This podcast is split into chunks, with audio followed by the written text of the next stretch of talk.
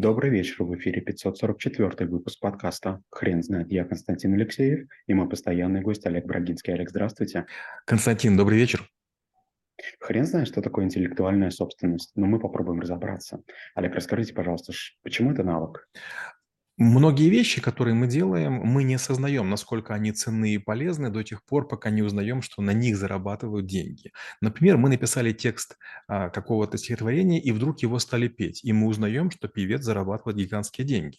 Или мы нарисовали какое-то изображение, и вдруг видим, что выпущена гигантская партия футболок, и мы понимаем, что в том числе их покупают из-за нашего изображения. Возникает обида, злость и желание защитить свою собственность. И вот интеллектуальный труд, он создает нечто, что может защите подлежать, в том случае, если мы сделаем это правильно. Если мы разместим специальный депозитарий, если мы к этому подготовимся, если мы докажем свое первенство. Есть отъемлемые права интеллектуальные, есть неотъемлемые. Например, э, Лепс э, как-то рассказывал, что песня о рюмке, э, о рюмке, рюмка водки на столе а, одна из самых популярных песен в его репертуаре, с которой он заработал уже миллионы долларов, ему обошлось всего лишь в 300 долларов. То есть очень такая дешевая покупка и такой потрясающий результат. То же самое может касаться картин. Допустим, художник голодал, он нарисовал нечто там за 2000 долларов, а потом оказывается, что картина стоит сотни миллионов. Он ничего сделать не может. Он, получается, уже не имеет материальных прав на интеллектуальную собственность, хотя может указывать, что он является автором этого произведения. Олег, вы уже сказали про несколько примеров, что является интеллектуальной собственностью. А мы не могли бы, пожалуйста, а, попробовать сказать полный список, что именно является интеллектуальной собственностью? Ну, наверное, полностью это тяжело. Я хоть и закончил право, да, с красным дипломом, но я, я, я же не готовился, да, я не знал, какая будет тема. Но я скажу так, э, например, э, в том числе изображение. У меня есть коллега Коля Мурашов, который для нашей клиники супруга нарисовал логотип. И он сразу сказал, давайте я вам подарю его. Мол, я получаю зарплату. Я говорю, нет, Коля, я готов или я должен, я обязан заплатить именно за логотип. И я отдельно заплатил ему за это изображение. Почему? Потому что, знаете, вот многие люди, они в какой-то момент времени думают, а вот тогда были отношения хорошие, а сегодня плохие. И тогда мы отдельно не оговорили, что вот будет приобретено какое-то право. А, и вот это очень важно понимать. У меня была компания программистская, называлась Bitec, официальная версия Bright Technologies, яркие технологии, неофициальная технологии Брагинского. И я все время говорил своим сотрудникам, что я отдельно покупаю идеи, отдельно покупаю программный код для того, чтобы у них не было даже помыслов о том, чтобы когда-нибудь мне какие-то претензии предъявить. Некоторые люди полагают, что э, то, что они делают во время зарплаты в рабочее время по заказу работодателя, является их собственностью, что, конечно же, неправда. Олег, правильно ли можно сделать вывод из того, что вы сказали, что всегда нужно а, предъявлять свою собственность на, на свой интеллектуальный труд? Я в этом глубоко уверен. Дело в том, что вот э, когда вы еще маленький и с вас нечего взять, знаете, вот есть такая фраза, да, с паршивой овцы хоть шерсти клок, а, никому не приходит в голову. Но когда вы вырастаете, и другим людям кажется, что вы заработали деньги на их горбу, они, конечно, претензии начинают предъявлять. У меня было парочку раз такая история, что какие-то программисты выходили из строя, и, и в кавычках, да, и начинали говорить, что вот как бы я на них заработал деньги. И тогда я очень быстренько говорил, слушай, если у тебя юрист есть, давай-ка быстренько мы сейчас внимательно все проверим. Некоторые отказывались, не знаю по какой причине, но был один программист, который принес с собой юриста. Я говорю, послушайте, я сам юрист, и если у нас есть проблема, давайте ее решать в правовом поле. Не надо меня угрожать, не надо там ничего говорить. Вы заказываете экспертизу, если вы правы, вы платите за нее. Если я прав, то я плачу за нее. И другая сторона не захотела этим заниматься, потому что поняла, что вот правовым путем без вымогательства будет сложно. Но для меня был хороший урок, и я с тех пор очень тщательно пишу должностные инструкции для сотрудников сотрудников для того, чтобы любые интеллектуальные права оставались за мной. Даже это касается несложных инструкций. Вы можете предъявить претензию, что вы это сделали по своей воле и оставили работодателю, а он потом извлекает из этого выгоду, например, сокращая время на обучение сотрудников. Олег, поправьте меня, если я скажу, что даже если свою собственность интеллектуальную я правильно юридически оформлю, это не защитит меня от э, воровства со стороны других лиц. Конечно, нет. Мало того, я скажу, что очень многие люди начинают натягивать сову на глобус. Например, была такая история, а, я работал в Альфа-банке, и вдруг один из художников заявил, что некий мерч, который мы разработали, является копией его картинки. Мы тут же запросили информацию о его картинке, внимательно посмотрели, и даже с точки зрения такой придирчивой, как будто бы вот мы пытались быть на его стороне, мы не нашли ничего общего. Ну, есть некая общая идея, но оказалось, что таких подобных изображений очень много. Ну, было время такое какое-то модное. Да, допустим, если бы мы использовали образ Пикачу или Angry Birds, или как какого-то, допустим, известного исполнителя, или там Чебурашку из союз мультфильма, было понятно, что мы нарушаем собственность. А это было некое композиционное решение. Другая история. Я работал в Альфа-Капитале на Украине, эта компания занималась инвестициями, и вдруг неожиданно в Киев к нам приходит очень грозное письмо из э, Германии. Некая компания решила, что логотипы у нас похожи. И, честно говоря, мне показалось, что ничего общего. Мы обратились к юристам, те говорят, вы знаете, да, с точки зрения юриспруденции есть основания. Мы сейчас их отобьем, но, честно говоря, да, у вас есть нюансы, и лучше вам будет логотип или заменить, или иначе защитить. Третий вариант.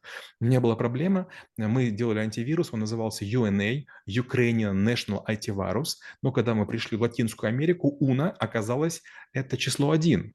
И это была проблема. То есть было много компаний, которые в своем названии имели слово «уна», и мы должны были от этого убегать. Другой пример, тоже из антивирусной истории была компания, была Касперского, у которой был продукт АВП, Antivirus Protection.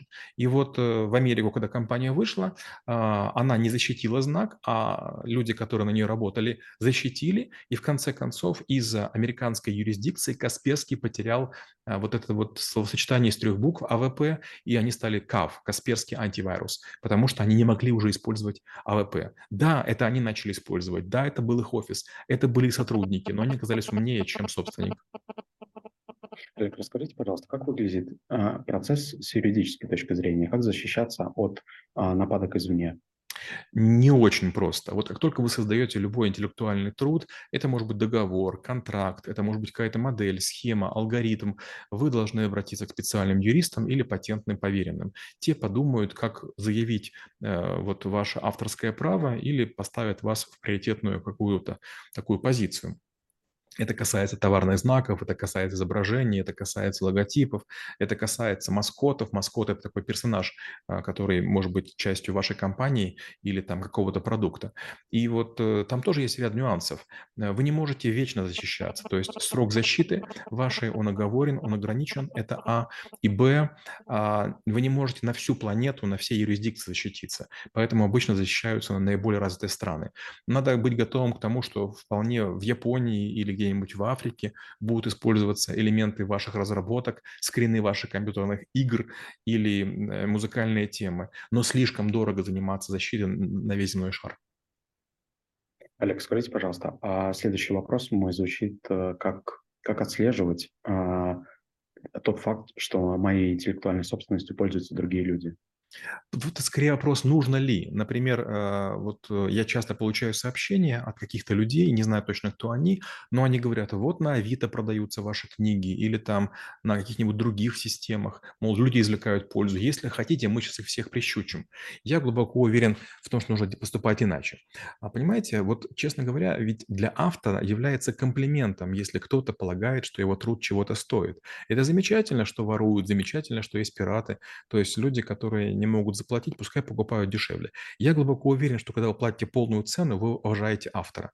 Недавно ко мне обратился один человек через Инстаграм, я, конечно, мне не ответил, он прислал мне скрин, что он купил, значит, в 10 раз дешевле мою книгу и, значит, там как-то сделал неплохую рецензию. И типа, видите, как я ценю ваше творчество? Я про себя подумал, слушай, ценил бы, ты купил бы за полную стоимость и, и там на сайте официальном, а не каких-то пиратов. Но с другой стороны, ради бога, если вот как бы знания ушли в народ, и они оказались полезны, это замечательно. Я использую другую методику. Все наши книги школы трэблшутеров, они модифицируются каждый год. Это означает, что один или два раза в год мы их перерабатываем. Мы делаем картинки и схемы более хорошего качества. Мы корректируем ошибки. У нас много читателей, поэтому они находят ошибки и в изображениях, и в графиках, и в диаграммах, и в текстах.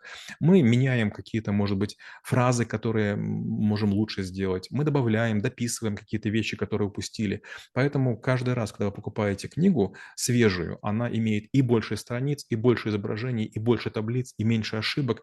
Я считаю, это гораздо более эффектный способ борьбы за качество интеллектуальной собственности и с пиратством. Олег, а поделитесь, пожалуйста, есть ли у вас презентация по навыку? Да, презентация есть. Мы читали ее один раз, и, честно говоря, не очень успешно. И такая интересная вещь, мне еще сказали, вот как бы у Глеба Архангельского гораздо лучше тренинг. Я удивился, какой у Глеба Архангельский, который занимается тайм-драйвом? Мне говорят, да, он уже не занимается личной эффективностью, потому что вы ему кран перекрыли. Я подумал, хм, интересно. Он был раньше меня, а теперь говорит, что я ему мешаю. И якобы он ушел в интеллектуальную собственность. И два, двое учеников за мои деньги сходили на его тренинги, пройдя наш курс, вернулись и сказали, ну, в общем-то, честно говоря, ничего нового, ничего необычного, просто он говорит, что у него уникальная методика, но почти все то же самое. А я говорю, а иначе быть не может. Мы же используем в первую очередь законы страны для того, чтобы рассказывать про интеллектуальную собственность. То есть закон это понятно, закон это всем доступны. Я просто брал эти законы и по ним делал презентацию. То есть тезис я брал из законов, но подбирал свои примеры. Может быть, они лучше у Архангельского, может быть, там, не знаю, какая-то подборка информационная лучше. Но в целом невозможно принципиально другие вещи рассказывать. Олег, спасибо. Теперь на вопрос, что такое интеллектуальная собственность, будет трудно ответить. Хрен знает.